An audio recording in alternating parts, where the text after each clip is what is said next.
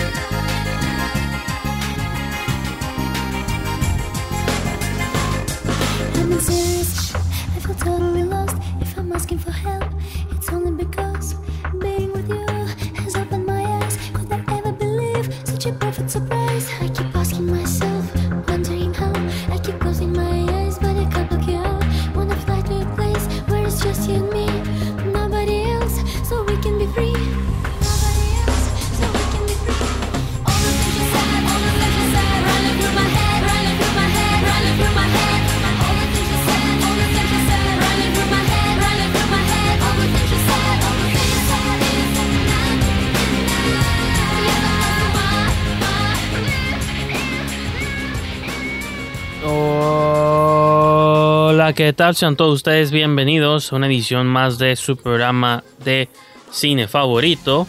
Aquí les habla Mickey Brijandes y como siempre les doy las gracias por sintonizar un episodio más de este maravilloso show. El día de hoy estamos de vuelta con una entrevista, pero en esta ocasión es una situación especial o diferente. No que ninguna de mis entrevistas previas no haya sido especial, todas lo son en su propio respecto.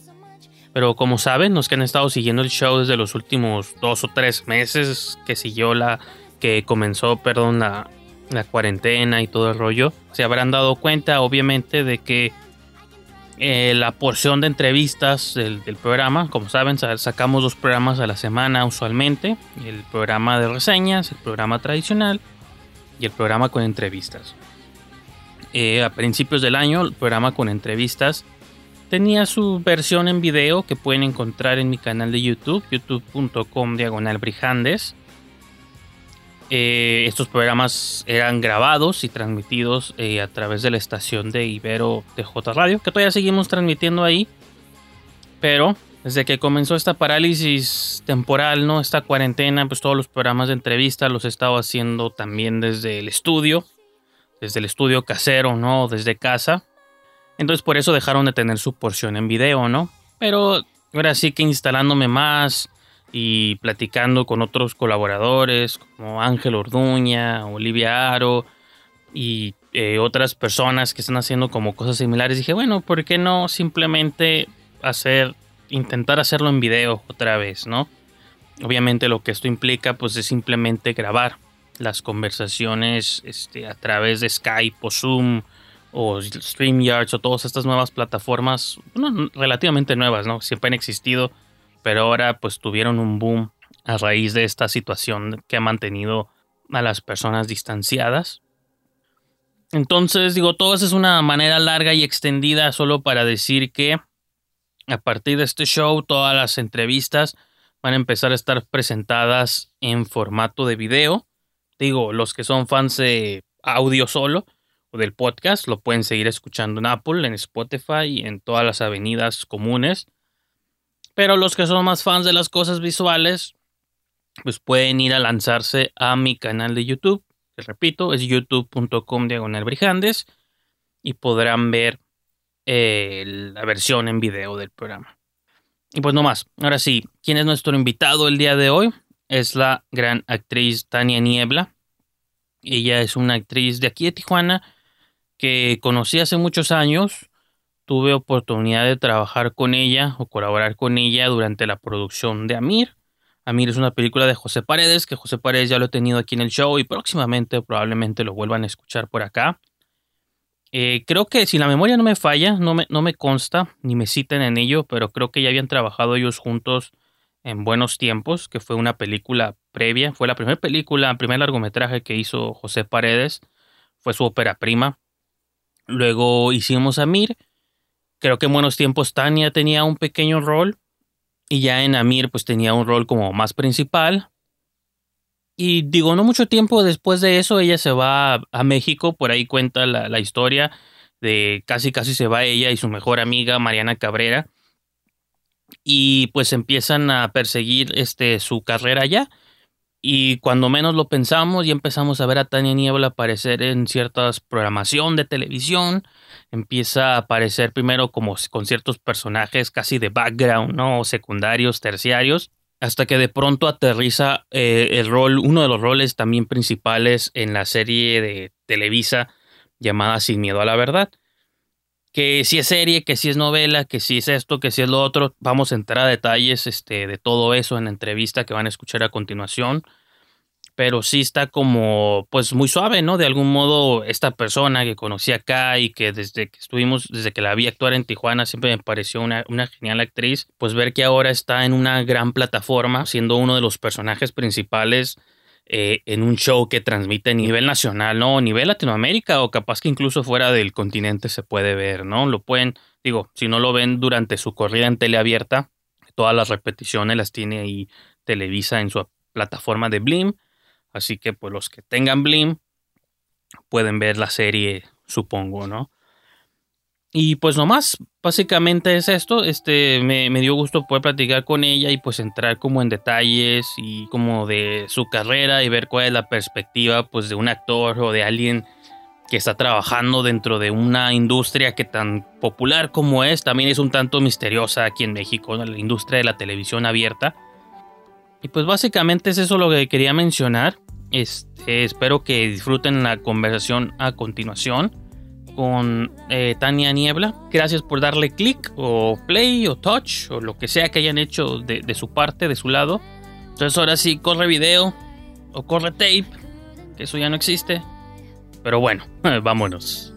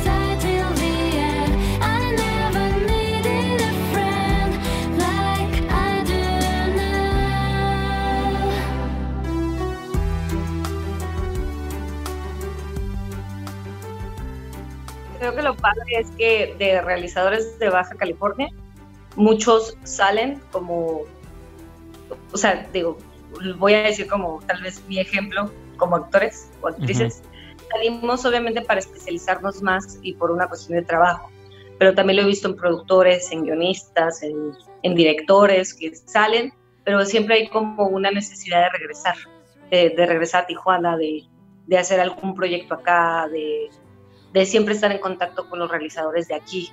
Sí. Porque, como usted te decía antes, o sea, la cosa de, que yo he visto, al menos desde que yo estaba en la universidad, que fue por allá de hoy.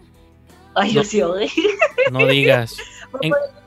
como, el 2010, por ahí, digamos. Sí, sí, sí este, no se veían producciones que, venían aquí a, a, Tijuana, Baja California. Pues, o sea, digo, más allá de Tijuana, a todo, ¿no? A Baja California, porque también se graba en Mexicali, también se graba en el Valle, se graba en Ensenada, se graba un montón de Rosarito.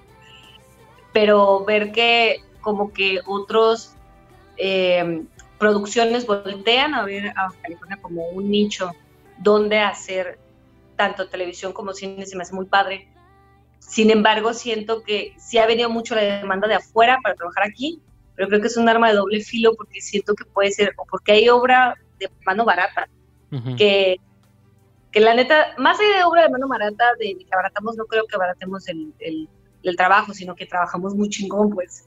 De hecho, es, es este, o sea, hay una buena reputación de realizadores en todos los ámbitos de, de cine en, de los baja californianos, tanto en actuación como en producción, como en, como en utilería, maquillaje, en todo, o sea, en todo, trabajamos chingón. Pero, pero aquí, en, aquí al menos en, en, Baja California, yo cuando volteo a verlo digo, órale, qué padre, pero ¿y qué más ha pasado? ¿Sabes? Como qué ha pasado de la gente que se aquí. ¿Qué digo? También veo cosas padres, pues veo muchas cosas padres, pero siento que es un poquito más como todavía estamos en capullito, no sé cómo decirlo, que ya tal vez no me te pueda incluir aquí porque pues hace mucho que no vengo, ¿verdad? No, pero sí hay como un mito también de que eventualmente van a pasar cosas aquí cuando siento que a veces en Estados Unidos, por ejemplo, pues para pegar tienes que mudarte a Nueva York, bueno, a Los Ángeles o Nueva York, pero más Los Ángeles porque pues ahí está ahí está el centro. Entonces las personas que son como de ciudades o pueblos pequeños o se van, porque si se quedan, sí, cada ciudad o cada estado tiene sus pequeñas mini industrias, pero como que la realidad que nunca nadie quiere escuchar o que es difícil oír con los que nos quedamos es que si nos hubiéramos ido o estuviéramos allá en México, como hay muchas muestras que tú mencionas, incluida tú, pues sería quizá todo diferente, ¿no? Entonces es como tomar ese salto de fe y, e irte, pues no hay, no hay otra opción. Es que creo que lo padre también de, de irte, o sea, bueno, al menos voy a decir en mi caso, es que ves las cosas de otra perspectiva, ¿no? Primero se, hable, se abre un panorama mucho más grande de, de, trabajo, o sea, de la industria, como decir, bueno, ahora ya no estás trabajando tal vez con, con tus compas, ¿no? O sea, ya no es como, ah, es que tengo que quedar bien con este compa porque es el único que está haciendo, por ejemplo, producción audiovisual aquí en Tijuana.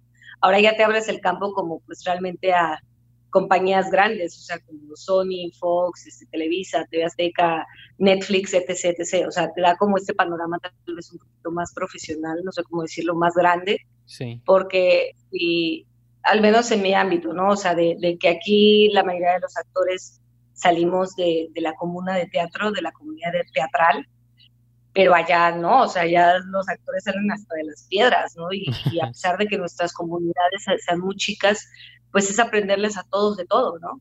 Entonces, es como otra perspectiva porque ya ves también cómo se trabaja, siento yo que ves cómo se trabaja de, a una mayor escala. Ya cuando regresas como realizador, tal vez a, Tijuana, por ejemplo, puedes contribuir al, al, crecimiento porque ya lo viviste. O sea, más allá de que aquí en Tijuana yo siento, o en Baja California se trabaja de una manera profesional muy, muy, de muy alto nivel, de muy alto nivel. Solamente que siento que a veces no sabemos, o, he visto o he sentido, es más un sentimiento, este, que, que no sabemos exponenciarlo. No sé cómo decirlo. Yo siempre he dicho que en Baja California hay magníficos actores que solamente se quedan aquí. Eh, y que es, es, eso, ¿no? De como, oye, da el salto de fe, pero es también dar el trato de fe suena como, sí, persigue tus sueños, pero también es como cómo persigues tus sueños y a lo que vas, te tienes que atener, o sea, a lo que te vas a tener estando allá en, en, por ejemplo, en este caso en la Ciudad de México. O sea, si aquí te dijeron no tal vez una vez, allá te van a decir no como 50 mil veces. Entonces, sí es tener un estómago de acero, pero lo, lo chingón de a veces de irte como de una ciudad pequeña a una ciudad más grande es que no tienes nada que perder. Como no tienes nada que perder, eres más tenaz, siento yo. O sea, no te agüitas porque pues si te agüitas o es una de dos, o, o te agüitas y te dedicas a otra cosa, o te agüitas y te regresas a tu rancho. Entonces, pues uno no quiere regresar al rancho. Con las maletas, ¿no? De vuelta. Y de hecho, esa es una de las preguntas que te tenía, este, de, porque siempre es una duda que yo he tenido, porque yo no soy actor, obviamente, y menos tú, pues, un actor que ya trabaja como en televisión, en un panorama nacional que todo el mundo puede ver. Y como mencionaste tú ahorita, esta idea del rechazo, yo siempre pienso que si yo fuera actor me tomaría como muy personal las cosas, como ir a un casting y que te digan que no. O sea, por cada que te dicen que sí, seguramente hay 100 que te dijeron que no. Como, ¿de qué manera te preparas? ¿Cómo lidias con ese rechazo? Porque en, muchas, en muchas maneras también lo veo como un rechazo físico, quizá de que no reúnes los, los, las características que tales productores o el director, no es de que seas malo o bueno, sino simplemente están buscando una persona con un perfil muy específico y hasta que no lo encuentran, pues automáticamente eso significa que muchas personas se quedan fuera, ¿no? Entonces, ¿de qué manera no te lo tomas personal? ¿De qué manera dices, bueno, pues es parte de la chamba, ya llegará como el rol? y que no se mezcle como en el rechazo de la vida diaria, pues no, porque yo me imagino, si una persona me dijera a mí algo como, hey, estás muy chaparro, no me gustas, esto, lo otro, tu color de piel, para rechazarme, lo que sea, pues me lo tomaría a mal, ¿no? Pero ¿por qué ahí es diferente y cómo superas y cómo separas esas cosas? Pues yo creo que es, creo que es una cosa de personalidad, más que a, veces realmente no hay como rechazo uno en la escuela o no hay ningún curso que se llama cómo prepararse ante el rechazo en un casting, por ejemplo, en proyectos. Creo que a veces son cosas de personalidad y hay algo que yo siempre como que lo asumo, lo, lo, lo, digo, hay que separar al profesional de la persona, siempre. Eh, muchos de, nosotros nos hemos preparado constantemente en talleres, este, más allá de que estudiamos licenciaturas, en talleres, este, estamos constantemente viendo qué está pasando. Por ejemplo, verlo, las series que hace Netflix en México, por más que no te gusten, por más que las critiques, tienes que verlas tienes que saber lo que se está produciendo. Si mañana me dan un casting para cierto director, yo digo, ah, ¿qué ha dirigido al director para ver qué tipo de, trabajo ha hecho? ¿no? Porque eso también a mí me sirve. Entonces, cuando, por ejemplo, también depende mucho de dónde viene el rechazo, ¿no? Yo, yo creo que a veces uno dice, claro, yo soy actriz y yo voy a hacer todo lo posible para tener ese papel, pero si me ponen una güera, un 80, eh, amante del narco mayor, Creo que no soy ese perfil y claro que yo me puedo decir, claro, es que me encanta la personalidad de este personaje porque dice que es súper así, pero tal vez creo que, que, los directores lo van a entender, ¿no? O sea, y también algo que yo creo, hablando esto de los directores, de los escritores y guionistas, a mí como actriz me funciona mucho pensar que el proyecto, a pesar de que tú digas, este es el personaje de tus sueños, empezó como el sueño de alguien más. O sea, hubo un guionista, hubo un director, hay un productor detrás de ellos que, que están pensando en su ideal de, de persona, de, de, persona, o sea, de persona tanto física como mental, que quieren. Y van a hacer casi a 500 personas y van a elegir la ideal que ellos idearon en su sueño para elegirla. Y si tú no eres, pues no es por nada, pero pues órale, ¿no? O sea, al final estás contribuyendo al, sueño de alguien más. Si tú eres, pues qué chingón, o sea, ponte a trabajar, ¿no? Físicamente a veces sí puede ser, o sea, yo digo que son, son cosas muy delicadas porque, claro, los actores somos profesionistas de las emociones, pero precisamente eso, tenemos que ser profesionistas. No nos tenemos que tomar las cosas, yo siento, como el rechazo tan a pecho de, ay, no manches, es que eh, lloro bien feo, ¿no? Una cosa, una tontería, ¿no? De que, ay, no, es que me veo súper horrible a cámara, porque esas son inseguridades y créeme que todos los actores te van a... Si te dicen que no lo han sentido, es una mentira, siempre lo sientes. Y, te criticas y te ves y te ves hasta el lunar que no te gustó y dices, ay, es que seguramente si yo fuera ojo azul o lo que sea, pero pues no, o sea, no, tienes que aceptarte como eres. Y, y al final también a, asumir eso, que, qué tipo de, proyectos quieres, eh, quieres aplicar. Por ejemplo, a mí me sorprendió mucho, tú ya lo sabes, yo, estoy trabajando en Televisa, uno de los proyectos más exitosos. Digo exitosos porque se sale un poco del, formato. del formato de Televisa de, novela, porque lo quisieron hacer como más serie. Pero te voy, a, voy a, te voy a decir esto. Yo cuando fui a hacer el casting y fue mi primer casting para un proyecto de Televisa, yo lo daba por perdido, porque para mí era como, es Televisa, o sea, no van a aceptar una moda como yo, yo no soy la chica Televisa, yo tengo tatuajes, yo iba, ahorita estoy arreglada para cuando iba al casting, porque como el personaje era, era una chica de la calle, este, yo dije, bueno, como una chica de la calle, yo venía así de entrenar, sin maquillaje, con mis tatuajes, toda la onda, y para mí fue una sorpresa, porque yo me había rechazado de ese casting antes de haberlo aplicado, por así decirlo, pero afortunadamente, pues yo era como esa persona ideal que imaginaban los guionistas, el productor, el director. Entonces, por supuesto que, o sea, te mentiría si te diría que todavía no se siente, hay muchísima inseguridad en ese trabajo. Todos los días, eh, creo que personalmente tienes que convivir con tu persona tanto física como emocional pero también a mí me funciona separar la persona profesional de la persona de la persona persona, o sea, de mi Sí, persona sí. Porque a mí me ha pasado que me han dicho, es que lo haces súper bien, es que nos encanta tu trabajo, pero no nos gustan tus tatuajes. Y yo digo, ah, órale, pues a mí no me gustaría trabajar con una persona que me discrimina de esa manera. O sea, Ujú. me estás diciendo que lo sé hacer. Y por una cuestión física, que realmente, entre comillas, en ese trabajo, en ese momento, no te quitaba ni te ponía nada, pues me estás diciendo que no digo, bueno, o sea, pues ya, o sea, eso no era para mí, no era para mí, no era para mí, o sea, ya, siguiente, ¿no?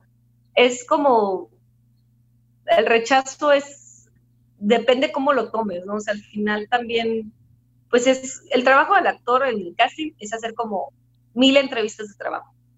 El casting es nuestra entrevista de trabajo. O sea, Pues sí. para el- es como una entrevista de trabajo para un gerente de un banco, como Sí. para un doctor en alguna, este, no sé, en, el- en el- en algún consultorio, para un arquitecto. Para nosotros el casting es una entrevista de trabajo. Lo único que nos diferencia es que tal vez nosotros no llegamos con un currículum, llegamos con un, mira lo que sé hacer, ¿no? En base a estas pautas. Sí. Y eso es como la, di- bueno, a veces es diferencia de que seguramente hay trabajos donde también hay mucho prejuicio, ¿no? Pero a lo que yo me refería es que, ajá, creo que en el cine o en la televisión es de las pocas cosas que sí se basan como casi noventa y tantos por ciento en la apariencia, quizá el modelaje también, ¿no? O cosas así donde el look lo es todo. Y sí, las aptitudes y todo eso, pero lo que ellos ven primero, pues es la, es la apariencia, ¿no? Pues yo creo que depende, o sea, al final también eh, muchas veces dicen que la televisión es un reflejo de la sociedad. Yo creo que la televisión, digo, hablando de televisión porque he trabajado ahí, eh, es un doble espejo. O sea, tanto refleja la sociedad como la sociedad refleja la televisión. Eh, y también, por ejemplo, dentro del cine mexicano, dentro de las series, por ejemplo, tal vez de Netflix, tal, tal vez de Amazon Prime, hay ciertos estereotipos como más, eh, como más eh, consolidados en el imaginario, en el imaginario de, del, cine, del cine, perdón, de la televisión mexicana, como, como lo que yo dije, ¿no? Chica Televisa, Sí. alta, güera, ojo azul, este, súper flaquísima, pero es un imaginario. Al final yo dije, chica Televisa, y tú te hiciste una idea y No, pues más bueno, a- ahorita Netflix estrenó una serie que se llama Control Z, que es como sobre adolescentes y cosas así. Y como que cumple todo eso, ¿no? Todos son estereotipos y todo se parece. Es una serie mexicana, pues, pero con actores mexicanos y todo el rollo, pero se me hace como... A veces pienso, digo, de las cosas que estuve viendo, digo, voy a ser honesto porque la honestidad lo es todo en la vida. Yo nunca he visto tu serie, pero a raíz de esa entrevista me puse a ver como los resúmenes que están en YouTube de los que suben al canal oficial de, de las estrellas. Y se me hizo suave como lo poco que vi porque siento que de algún modo se, no se parece a como a los mismos prejuicios que uno tiene como público, como espectador, ¿no? Digo, está suave que este proyecto está intentando cosas diferentes.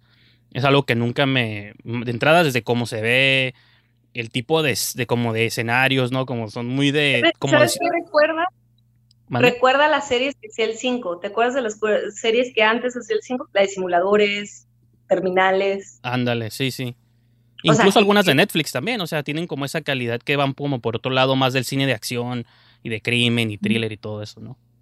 Sí, y o sea, y hablando de la apariencia también es una cosa que siento que no nos debemos de clavar tanto, a veces como también los actores, porque a mí me pasó, ¿no? O sea, que si yo no doy esto por apariencia y termino que sí. Y al final tú no sabes si, si tal vez haces cambiar de, de opinión al, al director, ¿no? O sea, tal vez el director se, se, se creyó que su principal sea una nórdica y Sí. dijo, ay, este sí, que todo el mundo haga el casting y te ve a ti y dice, órale, me gustan mucho, se me hace interesante su cara, se me hace interesante sus, sus expresiones y al final es, eso sí hay que diferenciar mucho del trabajo audiovisual. Una cosa son los, por ejemplo, el trabajo comercial, como los comerciales, así comerciales, Sí, sí, sí, sí. que eso, ellos se basan más como tal vez en el modelaje y en la apariencia, porque pues venden mucho aspiracional.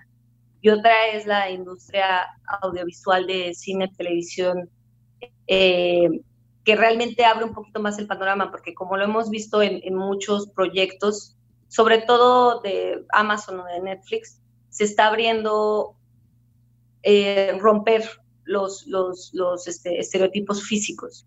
Al final también algo que, que a nosotros como actores cuando vamos a un casting es dejar afuera, yo, yo siempre digo esto, es dejar afuera el prejuicio del cuerpo, de que si soy bonita, si soy delgada, si soy así, porque tú al final no sabes lo que buscan.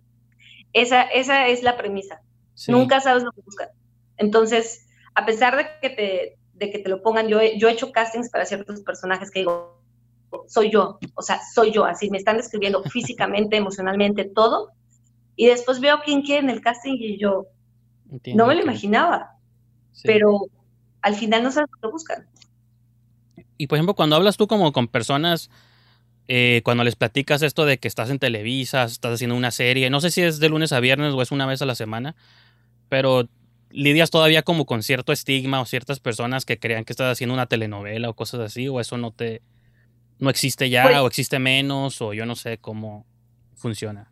Creo que en ciertos ámbitos sí, creo que en ciertos ámbitos sí, este, sin embargo, es que es muy chistoso, porque cuando tú eres estudiante, te lo digo como esta diferencia cuando yo era estudiante ahorita, este, pues quieres cambiar el mundo, ¿no? Ujú. O sea, quieres cambiar el mundo y dices, no, es que yo voy a hacer los proyectos de cine bien intensos, bien densos, y no, como crees, nunca voy a hacer televisión, pero después te vas a vivir solo, después tienes que pagar la renta, después te das cuenta que tal vez tu perfil sirva para ciertos comerciales, por ejemplo. Este, Sí. es, es es normal que algunos actores estudiados eh, hagan comerciales, la verdad eh, que a veces está desestimado porque se, se asocia un poco más con el modelaje, pero pues no, o sea, al final también cuando ves comerciales la gente pues expresa, ¿no? Y nosotros pues somos profesionales en eso. Ujú.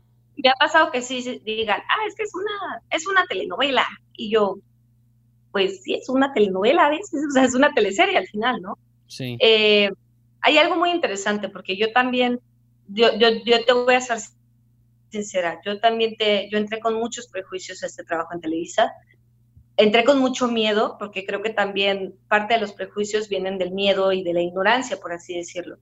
Eh, parte de cómo se crea esta serie de Sin la Verdad es, es que todo es formato cine. De hecho, nosotros tenemos directores de cine, o sea, nuestros directores son de cine. Sí, o vi sea, que trabajaste no con el, de la- el director de Cañitas, ¿no? ¿Cómo se llama? Julio César Estrada. No sé si dirigió alguno de tus sí. episodios, pero pues hizo el libro Sí, de sí, piedra. Sí, él, él dirigió, él dirigió en, primera, en, la primera temporada. Hizo también Entonces, una película donde eh, vi- debiste salir tú que se llama Girón de Niebla. Entonces debiste haber salido tú ahí. Ya sé. No, bueno, adelante. y de hecho te todo el interrumpí, equipo, pero... el equipo, cómo grabamos eh, la serie, no, es una cosa de que súper profesional, o sea, demasiado profesional. La gente de Televisa es de las personas más profesionales, eh, dedicadas que he conocido. O sea, la verdad, mis respetos para todo el club, para todo el.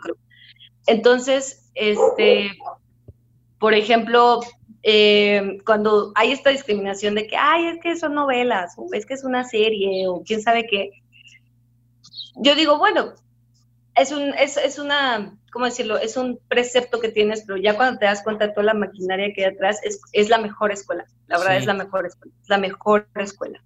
La televisión en México es la mejor escuela para actuar porque te resuelves, tienes que resolver así. O sea, a mí me ha Sí. llegado eh, escenas que son las hijuelas, que es como una escena que van a cambiar, a las 10 de la noche y la grabas mañana a las 6 de la mañana. Si no eres como un actor que es, o sea, si ya tienes asentado tu personaje, si ya tienes tu ruta, si ya, ya te la sabes tu personaje, Sí. lo vas a resolver, pero si casi como, ay, no, en mi momento de inspiración, pues no es por nada, pero pues ahí, es, ahí son las mismas trabas que nosotros nos ponemos, ¿no? Sí. Entonces creo que, que yo en lo personal no he escuchado eso de, de, de conocidos cercanos míos. Lo que he escuchado es como, qué padre que tengas trabajo. La neta, Pues porque al sí. final es eso. No, a mí se me hace, digo, emocionante porque yo no había medido las dimensiones. Te digo, quería platicar contigo por la serie y todo, pero pues digo, digo, otra vez cayendo en honestidad, yo no soy el público meta, por así decirlo, de, de la, de la serie, pero como que empecé eh, investigando y escarbándole me di cuenta pues que o sea, el nivel de público que tiene, que pues es un, este, un programa estelar, tú eres uno de los protagonistas. Y se me hizo como muy interesante todo lo que hay detrás, tan solo este, deslizándome en los comentarios de todos tus videos, pues sí está como unos que les encanta tu personaje, que quieren que te quedes con el protagonista, otros que no. Dijo, eso se me hace como muy suave y digo, independiente de todas estas cosas de prejuicios y lo que seas, es muy difícil como lograr ese estatus de que la gente te ubique, te vea, que te pueda ver en televisión abierta y todas las noches o una noche a la semana. Pues yo creo que eso es en- como emocionante o de admirarse por sí mismo, ¿no? Y el que diga, el que, ¿cómo dice? Ahora sí que el que diga que no, no, no le interesaría eso, creo que está mintiendo, ¿no? Porque como actor, pues eso es lo que, a lo que aspira Sí, casi o sea, todos, el, el ¿no? reconocimiento de alguna, de alguna otra manera. O sea, el reconocimiento al público, que también creo que, eh, ¿cómo decirlo? Hay públicos para todo, como tú dijiste, tal vez tú no eres el público meta. eh, el público meta, pues no sé cómo decirlo, es, es, es más como la gente que vemos en la calle, ¿no? O sea, como la gente normal, no sé cómo decirlo. No, y yo lo digo porque yo casi no veo programación mexicana, no tanto porque yo diga que "Ay, esta cosa, sino porque pues como que no tengo aparte, no tengo Blim y no sé cómo verlo, pues, pero me refiero Sí, que sí, sí, o sea, no digo que sea gente diferente. Sí, o la sea, este, la gente que sigue viendo televisión abierta, porque pues es una opción. O sea, yo también, yo antes decía, ay, tengo que aprender la tele. O sea, la verdad, a mí también me pasó, yo no veo televisión abierta desde hace, uy, yo creo que como desde el 2005 o algo así. sí, Pero al final también ver que pueden cambiar los contenidos y sobre todo, porque mira, al final creo que hablo por también las personas que me rodean, de compañeros, colegas míos, actores, que también han ido y han tocado puertas, a nosotros no nos han regalado absolutamente nada. O sea, al final todo es producto de andar tocando puertas, como tú dices, de 50 castings que te rechazan, en uno quedas. Y es el- a veces el uno que, que te quedas así como, órale, ¿yo cómo? ¿Por qué? ¿No? Y, y, y sí te saca a veces de, de onda, pero también es salir de la zona de confort. O sea, la verdad Sí. es salir de la zona de confort, porque también a mí me dio, a mí me entró de golpe también eso de entrevistas y te suben los números de seguidores y te reconocen y queremos que vayas a este evento y creemos que es como, wow, wow, wow, ¿sí sabes? O sea, eh, por ejemplo, ah, es que ustedes que son artistas, este, viven súper glamoroso y es como que ah, yo paro al, al cholo que pasa vendiendo tortillas porque me gusta la tortilla, o sea, es como que, no, Sí, sí. ¿sabes? Es muy chistoso esta idea de figura pública y es algo que sí me gustaría como, como hablar, porque una cosa es mi trabajo como actriz y otra cosa es la figura pública que de alguna u otra manera se va creando. Y otra cosa es mi persona, como la que conocen mis amigos, la que conoce mi familia. Porque sí es algo muy raro, es, es algo muy raro como, como hacer distinciones, pero as- hasta por sanidad las tienes que hacer. O sea, no voy a subir a mis redes sociales como, ay, adivinen que hoy tuve un día terrible por, porque me peleé con mi novio o algo así. Al menos yo no soy como de eso, ¿no? Sí, este, porque yo prefiero que mi vida privada se mantenga pues exactamente eso, ¿no? Privada. Pero te asocian mucho a veces con el personaje que, que, que ven en la televisión, eso sí me ha pasado mucho, que te asocian mucho con el personaje. Y ya cuando me ven me dicen, es que hablas diferente, y yo, pues sí, no tengo ese acento, o sea, ni siquiera, ese acento lo tuve que aprender, ¿sabes? Porque es un acento sí. chilango, pues, pues más de, de, de la calle de, la, de la Ciudad de México ajá. este, o me dicen, ay, es que te ves, te ves diferente, y yo, pues, pues sí, ay, yo, pues sí, este, de eso se trata.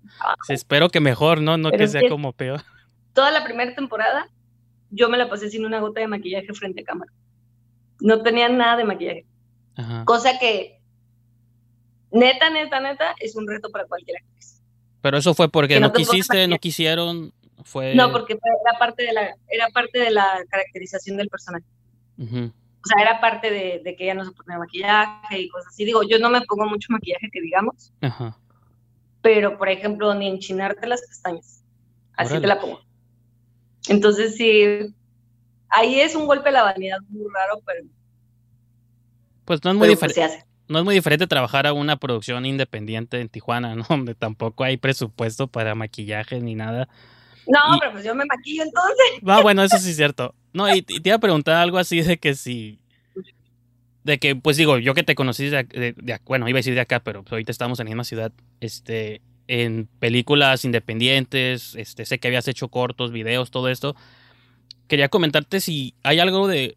¿Hay algún aprendizaje de estos proyectos que, aunque son una escala mucho menor, mucho más pequeña, más independientes, que ahorita, este, en, en una escala mayor o en un panorama mayor, que se te hayan como quedado, cosas que hayas aprendido que tú pensabas que a lo mejor no se iban a repetir ya cuando estés trabajando acá en sets, estudios y con directores y todo, que digas, mira, esta cosa que aprendí allá en Tijuana hace mucho, como que me está sirviendo, no sabía que me iba a servir tanto, o lo mejor, o lo contrario, algo que digas, o sea, esto se hacía así, pero a un nivel profesional estas cosas no es como yo pensaba, ¿no? O sea, como cualquiera de estos dos lados. Yo, yo creo que sí. Y creo que la palabra es solucionar. Solucionar con lo que tienes. O sea, suena como muy simple, pero, pero lo aprendes cuando exactamente dices eso. Tengo low budget. O sea, decir, eh, por ejemplo, tú y yo que, hemos estado en producciones así, decir, ah, es que cómo solucionamos esto. Entonces alguien dice, ay, oigan, y lo de la luz, no, una cosa, la luz. Oigan, y si lo de la luz, porque pues no tienes ni reflectores, ni, ni el equipo de iluminación, ni nada, dices, no, y si lo pegamos a la pantalla, oye, tengo una luz así, tengo una luz así, quién sabe qué, y no sé, abre las persianas, y pon- si ponemos una cortina, una cosa así, ¿no? Sí, sí. Entonces tú como, como actriz ves cómo se solucionan muchas cosas y aprendes de todos los departamentos, o sea, porque al final todos hacemos todo, esa es la onda. Y creo que eso es algo de por qué los hacedores de Baja California han tenido tanto éxito afuera y regresan y tiene tanto éxito los hacedores de Baja California aquí también, porque sabemos solucionar. Porque, por ejemplo, a mí no, o sea, también no es así como meterme en el trabajo de todo el mundo, pero si me dicen, ah, es que no manches, este, no se pasó este en el set, yo no soy una actriz que dice, ah, no, pues solucionenlo. Yo soy así como, oigan, ¿y qué tal se, se puede solucionar así, no? O sea, oigan, ¿y qué tal si pasa esto? ¿Sí sabes? O sea, como que te abre más la mente a decir, yo también puedo solucionar, respetando obviamente el trabajo de cada quien, porque ya cuando trabajas en sets más grandes, la cosa es que pues el trabajo es tan delegado y es tan específico que tienes que respetar el trabajo de cada quien, no, no puedes andar metiendo mano, sí, pues sí.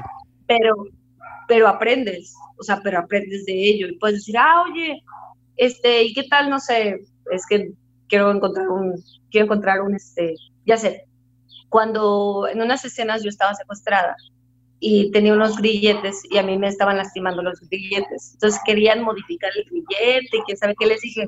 Esto es tan sencillo, pásenme una venda, me la vendé y ya no me lastima, vámonos.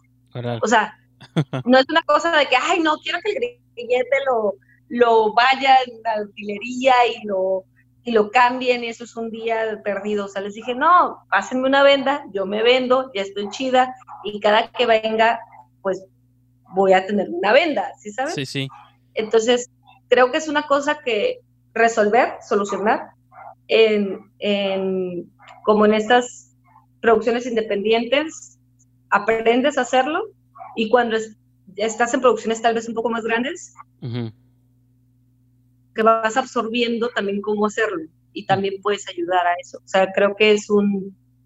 no- ninguna es mejor que otra. Es decir, cómo podemos ayudar a, a saber en qué, o sea, ya sé cuál es mi trabajo, pero también cómo puedo ayudar a, a que sea mejor y óptimo pues para todos, porque creo que a veces eso se nos olvida como actores. Nosotros, por supuesto, somos los que ponemos la bonita carita enfrente de la cámara, pero este sueño o esta historia empezó por alguien más. Empezó Sí. en un guionista, es el sueño del productor, es el sueño del director, es el sueño hasta del utilero. ¿Por qué? Porque todo mundo tiene parte en esto. O sea, aunque nosotros pongamos nuestra cara, y a mí se me hace súper injusto, la verdad, se me hace muy injusto cuando nos llevamos todos los créditos como Sí. actores. Yo digo, no, o sea, no, no deberíamos. O sea, o dar, o dar este crédito pues a, todo, a todos los equipos. Sí. Que fíjate, digo, a, a nivel personal, yo creo que siempre he sentido que después de la dirección, como que mi parte favorita de cualquier producción son los actores. Porque sí, a lo mejor caigo en eso de que tú dices, pues son la, son la cara.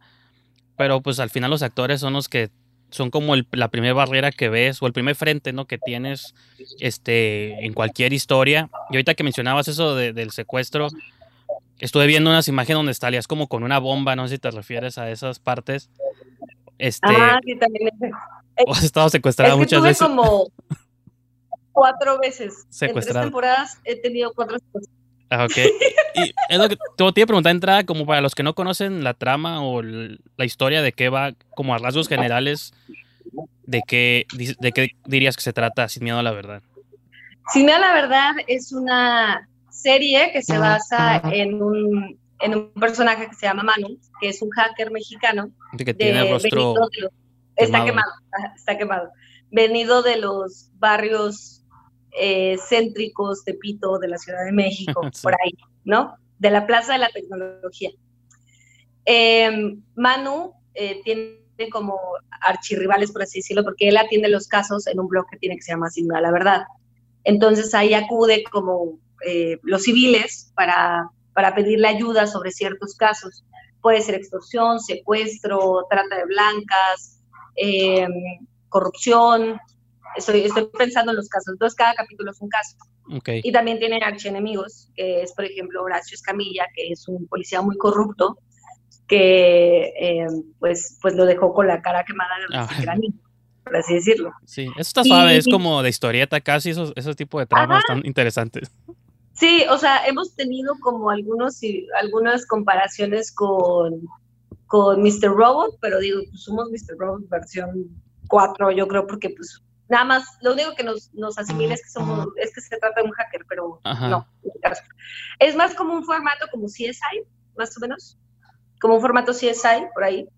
Y bueno, dentro de, de todos estos casos que va resolviendo Manu, tiene también su vida sentimental, por así decirlo, porque pues la neta es un, es un superhéroe urbano que la vida lo trata mal. O sea, la primera temporada te lo vas a- se la va a pasar entre Madrid y Madriza, te lo juro, se le pasa, se la pasa golpeado la mitad de la temporada. Entonces, dentro de los casos que resuelve, eh, está su vida personal, en donde entran los triángulos amorosos, yo he sido parte de los triángulos amorosos, y mi personaje es Berenice, que es una eh, chica de la calle, que creció en las calles, es huérfana, y pues Manu de alguna manera pues la quiere rescatar porque es una chica que vende celulares robados para mantener a su hermanita, a su, a su única familia. Sí. Y pues es una chica que no tiene conciencia ni, ni del aseo personal, o sea, es una chica de la calle, así, vilmente. Eh, vive en la misma vecindad que Manu y pues en un momento Manu pues la ayuda como a salir de, de esta cuestión de calle pues para que tenga un buen rumbo la muchacha y pues ahí surge una historia de amor que durante tres temporadas se la ven muy mal porque hay muchos secuestros, pero pues está, está interesante. Vi, vi una escena donde estás en un banco robando con dos pistolas y te iba a preguntar, como tengo esta fascinación con los actores, digo, como cuando estás amarrada con una bomba o estás asaltando un banco, en tu mente, ¿qué, ¿a qué cosas, este, con qué cosas se conecta un actor? ¿Con qué cosas te conectas tú? Porque asumo que en la vida real nunca has asaltado un banco y nunca has tenido una bomba, entonces como que a veces entiendo a qué conectan con situaciones como de pérdida o de romance, porque bueno, en la vida real lo entendemos, pero cuando son cosas como muy fantásticas o de cine de acción, ¿qué es lo que pasa por tu mente mientras lo estás haciendo? Siempre me ha intrigado esa, esa cosa. Pues mira, eh, ese episodio en particular fue un episodio esquizofrénico del personaje, te lo cuento. Eh, Bere, pues durante toda la primera temporada, pues habla de su hermanita y de hecho hay muchas escenas con su hermanita.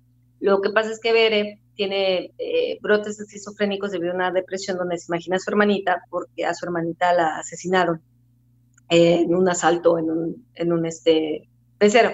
Sí. Entonces, en esa escena del banco, eh, ella va con su hermanita, pero pues la gente dice, está hablando sola, ¿no? Pues está hablando sí. sola, quién sabe qué. Y las pistolas que tuviste son pistolas que yo le saco a un policía.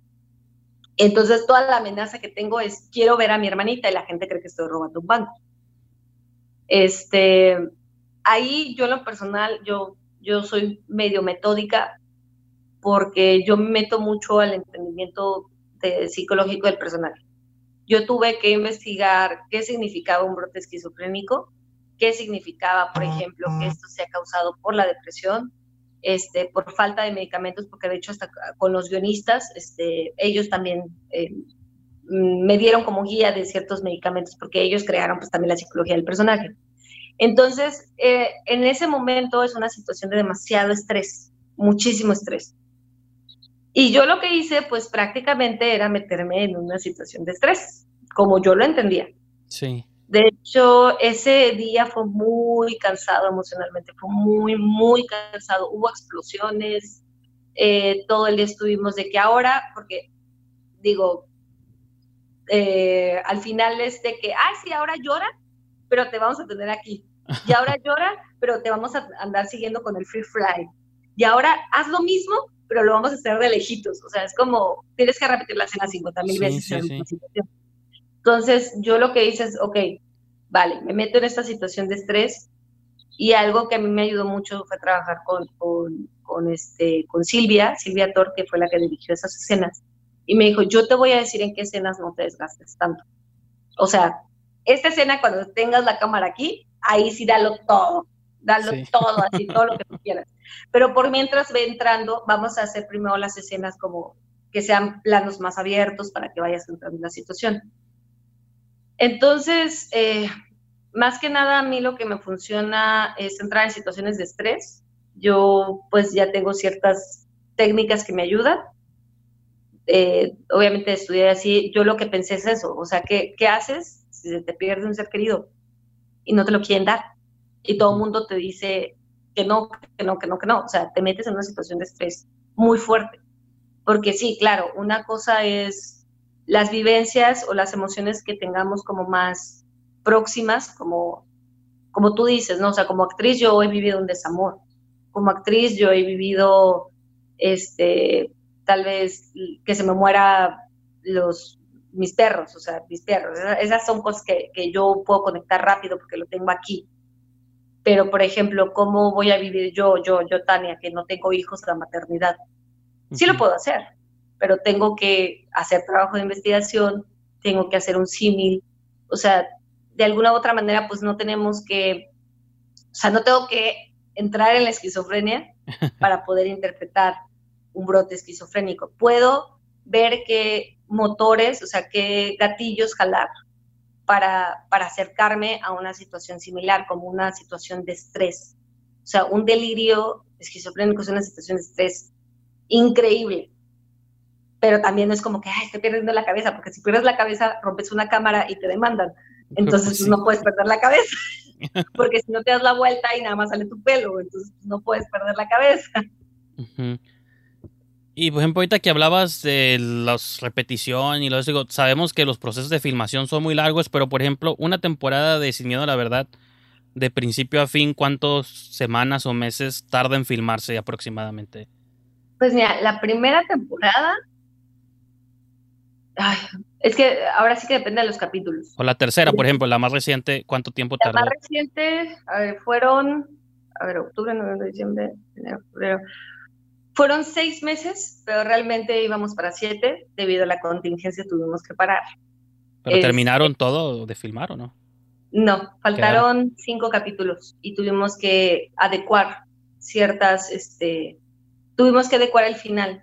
O sea, sí íbamos, íbamos encaminados para terminar los 40 capítulos, pero se quedaron en 35 capítulos. Y era, íbamos para siete meses. Y de hecho íbamos como en medio marchas forzadas, porque grabamos Sí. más o menos como un, un capítulo y medio por semana. Eh, de hecho, esto también es lo que nos diferencia, entre comillas, de las producciones novela, porque Ujú. las producciones novelas son más rápidas. O sea, eh, voy a poner de ejemplo La Rosa de Guadalupe. La Rosa de Guadalupe en una semana puede hacer tres capítulos. Nosotros hacíamos uno y medio por muchas cosas, por la acción, por la edición, por los cuidados y eso que nosotros también hacíamos marchas forzadas, eh, porque íbamos a locaciones. La el 90% de, nuestro, de nuestras locaciones eran afuera de, de foro, porque muchas a veces son en foro. Sí. Entonces, sí, más o menos como siete meses, pero contando que nosotros somos una producción de 35 capítulos, para siete meses suena muy poco, la verdad, suena muy poco. Sí, porque eh, me refiero, lo, lo preguntaba porque de algún modo este, quería preguntar de qué tanto eh, interfiere el, como el proceso de filmación de una serie con la posibilidad de que filmes o que ruedes otro tipo de proyectos. Usualmente imagino que es un compromiso de que estoy con la serie y hasta que no termine o no termine mi papel o como sea, no puedes empezar como a ver la posibilidad de Pues, otro tipo de... A mí no me ha tocado personalmente a mí, a mí, que se empalmen, que se empalmen los, los proyectos como las series, ¿no? Me ha tocado que, por ejemplo, un mes, más o menos un mes y medio, yo empiezo procesos de, de casting. O sea, en un mes ya se va a acabar esto, ¿no? De hecho, yo en febrero ya estaba haciendo casting para otros proyectos, pero pues, obvio, debido a la contingencia, pues todo se aplazó y no, o sea, inclusive las respuestas de esos proyectos, pues ya no, ni las supimos, ¿no? Pues sí. Entonces, un mes, ¿por qué? Porque, porque casi siempre se hace, eh, buscan el casting como un mes antes, más o menos. O un mes, dos meses máximo. También no es como que voy a hacer casting en enero y voy a filmar en diciembre. O sea, no. Depende mucho del proyecto. Depende Ajá. del proyecto, obviamente, pero la mayoría son así, más o menos. Entonces, como en un mes, un mes y medio antes voy buscando castings y ya dependiendo de lo que digan, ah, es que lo que sí pregunto es como cuándo van a empezar. Me dicen, ah, es que vamos a empezar en abril. Y yo digo, bueno, en abril yo ya estoy libre. No, ah, es que vamos a empezar en mayo. Yo, ah, bueno, en mayo yo ya estoy libre. ¿no? O sea, por ejemplo. Sí. A mí no me ha tocado que se, que se me empalmen, pero sí he visto a compañeros que a veces se les han empalmado. Pero ahí sí es cuestión de hablar con las producciones. O sea, Pero si hay apertura entonces a que se puedan hacer más de un proyecto al mismo tiempo, pues no. pues ahora sí que depende. O sea, Sí. si ya estás en el proyecto, o sea, si ya estás en el proyecto te dijeron que sí, y sobre todo si eres principal, básicamente le vendes el alma a la producción de la que eres parte, Sí, sí. ¿Por, qué? Por, por los llamados, porque puede ser que tal vez, a mí me ha pasado, que yo tengo un día, una semana llena de llamados todos los días, o sea, de lunes a viernes, y la siguiente semana solamente tengo uno, el miércoles. Entonces digo, ay, qué padre, entonces puedo hacer, puedo realmente grabar otra cosa. Pero pues es que no te dicen, o sea, no te van a decir, oye, la siguiente semana te van a, te van a, este, vas a grabar el, el, el lunes, martes, miércoles. No, o sea, a mí Sí. prácticamente me dicen a las 10 de la noche, oye, grabas mañana. Y yo, ok, está bien. Y tienes que estar listo, ¿no? Entonces, depende mucho de las circunstancias. A mí no me ha pasado, pero si ya me aceptaron un proyecto, yo procuro esos meses cerrarlo solamente al proyecto. Porque a pesar de que ya no haya exclusividades, básicamente sí, porque te arriesgas a, a quedar mal en un proyecto, te arriesgas a incumplimientos de contrato, y te arriesgas también, que yo creo es lo más importante, a no estar enfocado totalmente en el proyecto, porque ahora sí que empalmar dos personajes al mismo tiempo es una... Ahí sí es, eso es un brote esquizofrénico. en la vida real, ¿no? Sí. Porque vi que tenías en tu IMDB, no sé qué tan real o falso sea eso, una película que se llama Victoria Round 8 para el próximo año. Estamos en, pro- estamos en producción. En- es- pero ajá, esa se- ya se terminó, no se terminó, la están ahí trabajando, te quedaron escenas por filmar. ¿O No, es- fíjate, ese es un proyecto que, que tengo con el director Leonardo Arturo desde hace más o menos dos, tres años. Es un, es un proyecto que lo estamos, que lo estamos este, jalando desde hace dos años, ya, ya no me equivoco, dos años. Entonces, este, se ha, se ha eh, conseguido como muchas, muchos rumbos de producción para hacerla, porque sí es un proyecto independiente a gran escala, por así decirlo. Todavía no hemos grabado, pero afortunadamente el proyecto es muy abierto para que nosotras también como actrices estemos involucradas, tanto yo como Dani Torres, que es la protagonista, este, que de alguna u otra manera somos coprotagonistas. Bueno, yo soy su coprotagonista. pues vi las fotos y salen acá. Sí, salimos las dos. Eh, entonces es un proyecto muy padre en ese sentido. Ahorita todavía estamos en preproducción. De hecho, teníamos planes para entrar ya, este, ya de lleno en este año, pero debido a Otra la vez, sí. posiblemente se vaya a aplazar. Entonces es un proyecto muy querido, pero que todavía no hemos podido empezar a rodar. Me, me imaginé eso porque en, en otras entrevistas que estuve viendo tuyas, te escuché varias veces mencionar que uno de tus sueños siempre ha sido interpretar una mujer deportista, ¿no? Entonces, digo, no sé si vaya por ahí el rollo, pero pues en este se ve que eres boxeadora, lo que interpreté por las imágenes, Sí, que a lo mejor no es de la vida real, pero pues digo, La historia viene de dos mujeres que este, comparten un round de, de- de boxeo, un round de boxeo, perdón, una pelea de box, ajá, y habla sobre sus historias, porque pues al final, como cualquier deporte, este, como cualquier deporte, pues peleamos por, por razones diferentes, ¿no? Entonces, hablando de, de- de lo que es ser mujer, del boxeo, del deporte en México, porque afortunadamente también he tenido otros proyectos que no tienen que ver con la actuación, de mucha convivencia con deportistas este, mujeres, son temas difíciles. Puedo decir que son temas difíciles, pero son temas muy, muy interesantes. Entonces, Victoria Round 8 habla sobre por qué pelean estas dos mujeres.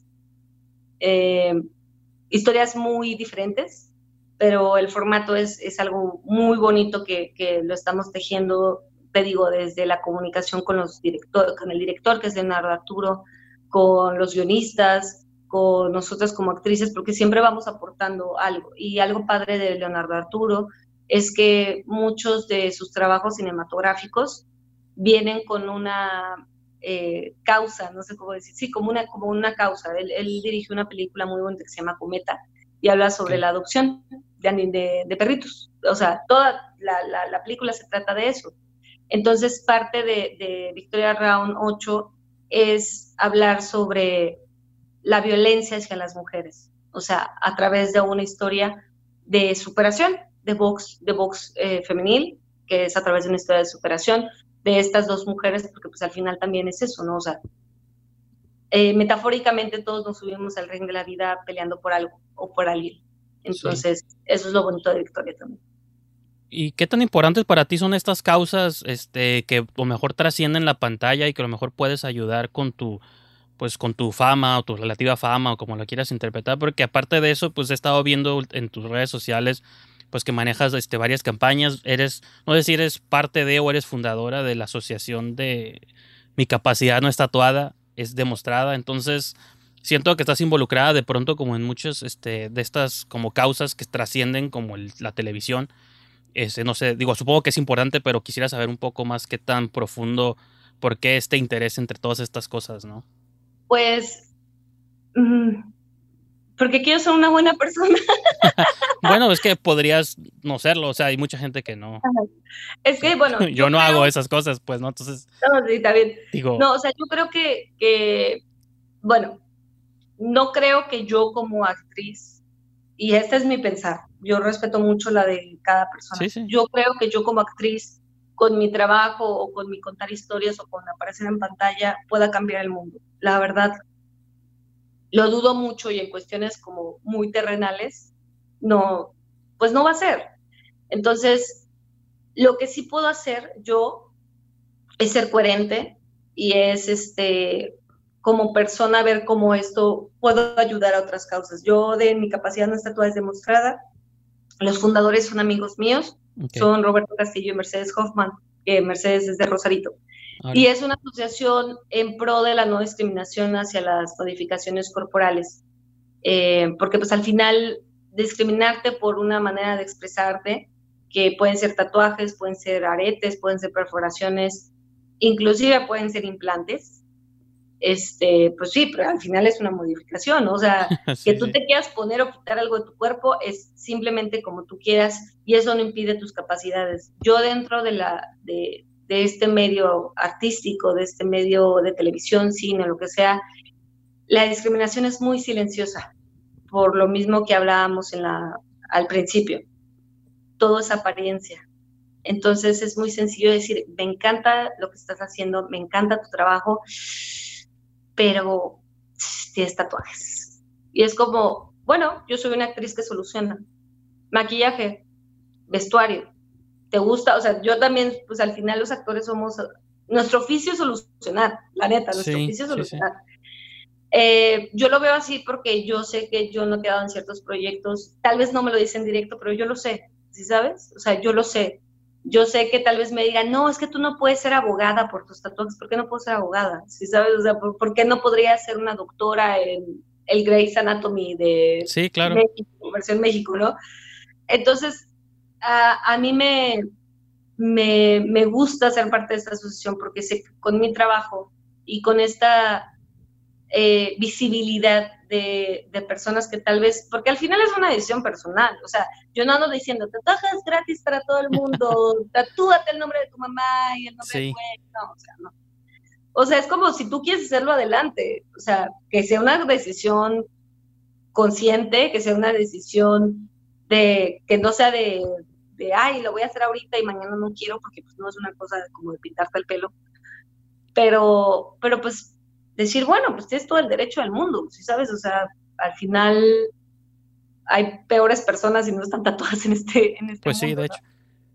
Entonces, eso, eso a mí me, me- me gusta apoyar. A mí en lo personal, ciertas cuestiones que he hecho, campañas, porque a mí me, me gusta mucho apoyar a todas las asociaciones civiles de las causas que yo creo, con lo poco, lo mucho que pueda hacer con mi bonita cara y lo que crean que es mi figura pública, pues adelante, porque creo que hay que ser muy conscientes en esta cuestión de fama o de figura pública. Yo no tengo absolutamente nada en contra de nadie, no tengo nada en contra de, los influencers ni nada, porque también me han llamado influencer que yo no sé a quién influyo, pero bueno, pero creo que... Pero es que se borra esa línea a veces luego, ¿no? Como uno como pues persona casual ve tus seguidores en Instagram y esto y digo, no, pues ya influencer, ¿no? O sea, y- Eh, pero pues uno tiene que ser congruente en el sentido de que, claro, o sea, no sé, yo te voy a decir, ah, yo pues mira, usé esta crema que te quita los granos y yo me la pruebo y no me quita ni madre. Si sabes, es como licuado, que, ¿no? "Ay, Sí. está toda fea. O sea, de alguna otra manera, si yo no creo en lo que voy a decir, pues mejor no lo hago. Eh, si yo no creo, por ejemplo, en esta, eh, en- yo he participado en muchísimas campañas de ahorita con la contingencia de quédate en casa, porque yo creo en eso, porque yo sí creo que, que- que quedarnos en casa ayuda a, o sea, hay estudios científicos que comprueban que quedarnos en casa ayuda a tener un cierto control sobre esta pandemia que estamos pasando. Pero, por ejemplo, si yo no lo creo y creyera en las teorías conspiracionales, pues no lo voy a hacer. Por más de, por más Televisa que me lo pida, por más este L'Oreal o todas las marcas del mundo me lo pidan, no lo voy a hacer porque no lo creo. Pero hay personas que sí lo hacen. Y, y creo que nuestra voz como personas con muchos seguidores tenemos que cuidarlas. Y en lo Sí. personal, yo, yo sí me he prestado muchas campañas para apoyar causas en las que creo.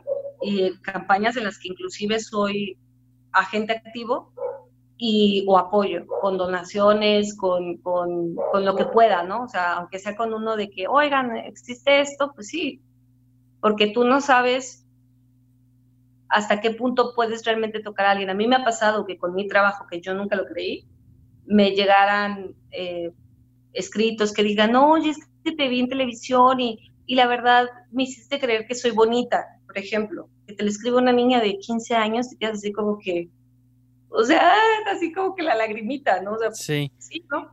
Es como, ah, es que, es que te vi en, en televisión con tu perrito, porque sale un perrito en la, en, en la tercera temporada, y me dieron ganas de adoptar un perro. Mi mamá quiere comprar uno, pero yo le digo que adoptemos. Y yo, ah, o sea, son cosas que tú no sabes a dónde van a llegar. Entonces, creo que hay que ser congruentes y para mí todo el trabajo que he tenido con asociaciones civiles y campañas ha sido porque nacen de mi persona, porque pues así soy.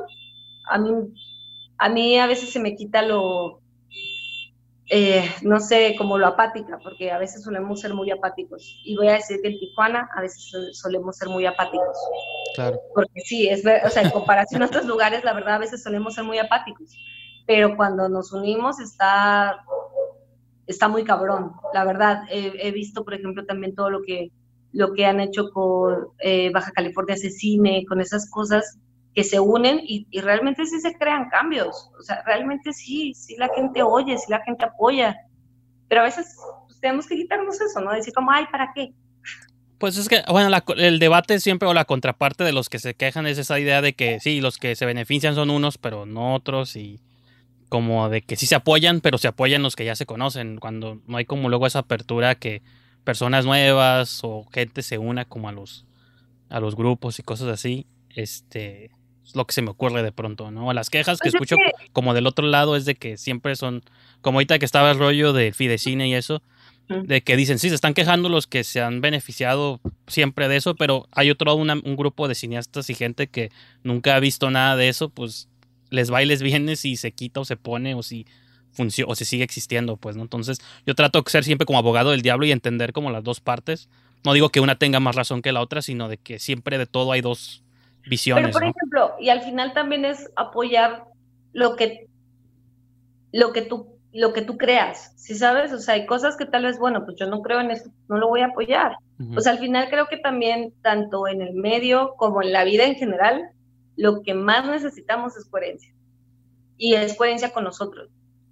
O sea, posiblemente mi coherencia no sea la misma que, que la tuya. O sea, lo que yo creo, lo que yo pienso no sea lo mismo que tú. O sea, dejar de, de realmente pensar como, ah, es que hay que ir por el buen camino, por el camino que creen todos que tenemos que seguir y decir, Sí. güey, quiero ir por mi camino y tal vez mi camino sea, este, no sé, muy diferente al tuyo. O sea, tal vez yo quiero ser, voy a poner una, un ejemplo como muy, muy vano, ¿no?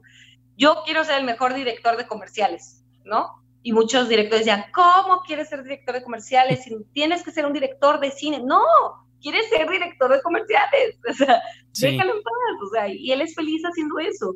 Y, y hay muchos también que te dicen, no, pues es que yo gano más tal vez haciendo comercial. Pues está bien, es algo digno. ¿sí sabes? Es, es algo digno. O sea, es saber cómo nosotros podemos ser coherentes con nosotros mismos, tanto en lo personal como en lo profesional, Sí. eh, como también por, por, pues, pues para seguir impulsándonos y al final no ponerle el pie a nadie. O sea, eh, no voy a meterme mucho en el tema de Fidecine, pero yo he visto muchas personas que están tanto en favor como en contra Ajá. y como tú dices, tienen sus motivos.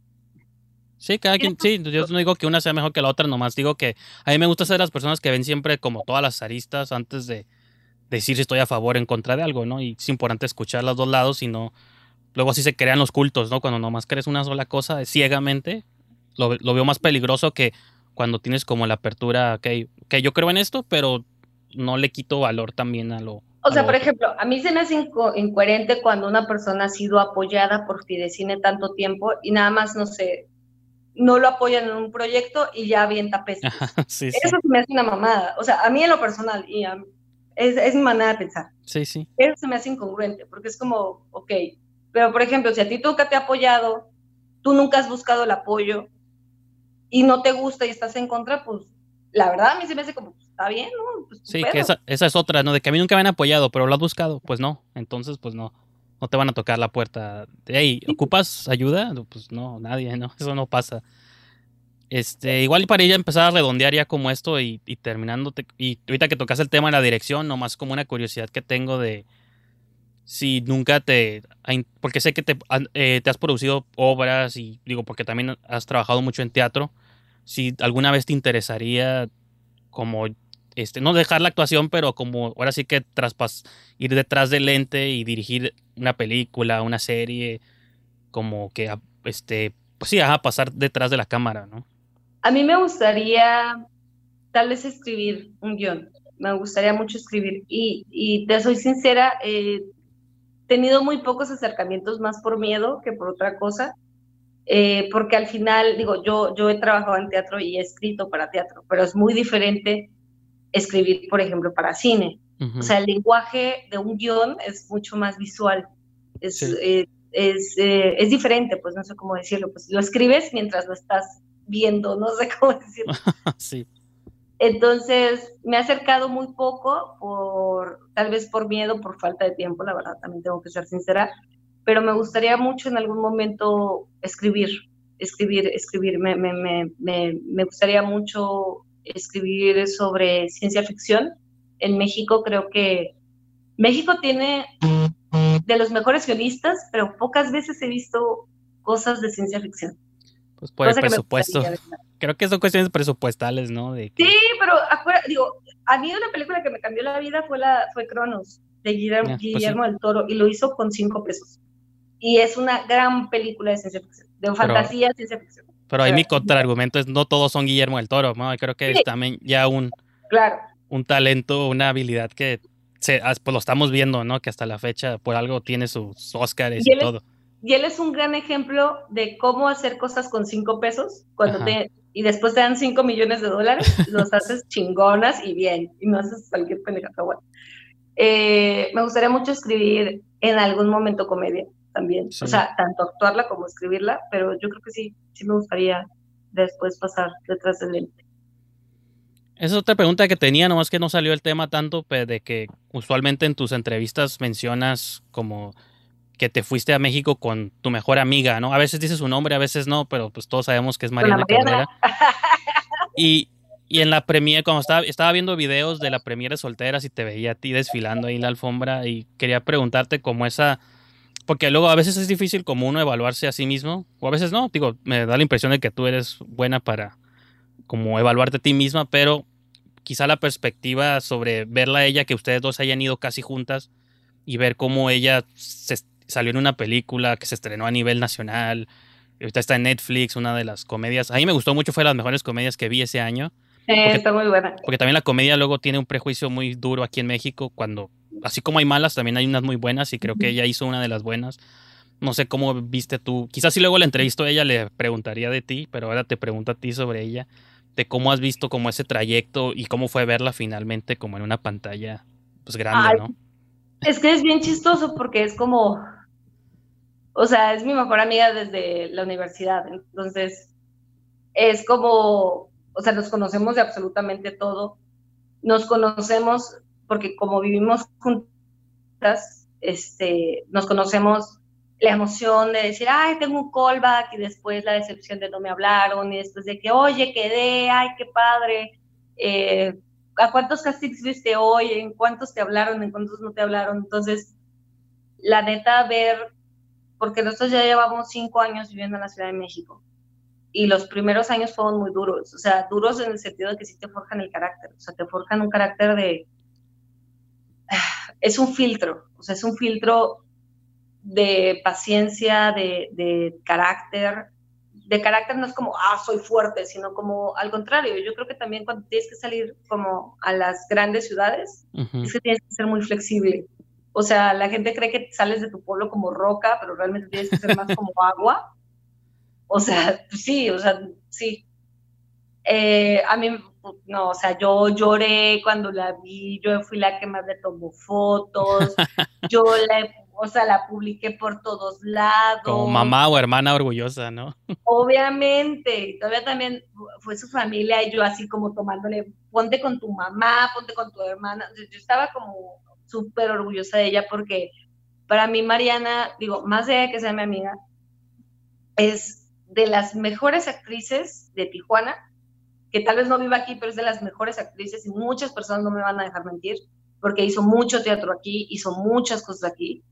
Eh, es muy buena para la comedia. Mariana es muy buena para la comedia. Tiene un, un vis cómico muy bueno. Y, y es de las, de, de las personas, de las actrices que van formando su camino en base a su trabajo y a su buen trabajo. O sea, porque no hay proyecto que Mariana no, no venga a decirme, ah, es que el director me dijo que muy bien y qué padre. Y yo, ay, qué padre, qué chingón. O sea, sí, Sí. pa- pa- para mí, la verdad, es- para mí verla en pantalla y verla en los espectaculares es, es un gran orgullo. O sea, yo no la formé ni nada, pero es un gran orgullo porque pues la quiero muchísimo y yo sé lo que le ha costado y, y yo la veo y es una actriz, de la- es de las actrices más disciplinadas, es de las actrices más centradas, que es algo a veces difícil de encontrar en este medio, como centradas, de decir, Sí, este sí. es mi trabajo, esto es lo que hago, esto es lo que tengo y lo hago con esto que tengo. O sea, además de talentosa, porque eso ya pues, es- se ha por Sí. sentado. O se, se ve en la pantalla, ¿no? También. Sobre la serie, ya terminó, eh, sin miedo, la verdad, ya terminó de pasar. Ahorita dices que se quedó como. Sí, ya terminamos la tercera temporada. Este, ya, ya, su fin, el fin de temporada de la tercera fue el 24 de abril. Ok. Ya sabes que después como que la pasan en muchas repeticiones en otros canales de novelas que yo no sabía, yo no conocía. Pero pues creo que en. Blim, la- los que tengan aplicación Blim. Blim, ahí la pueden ver. En Blim está sin la verdad, 1, 2 y 3.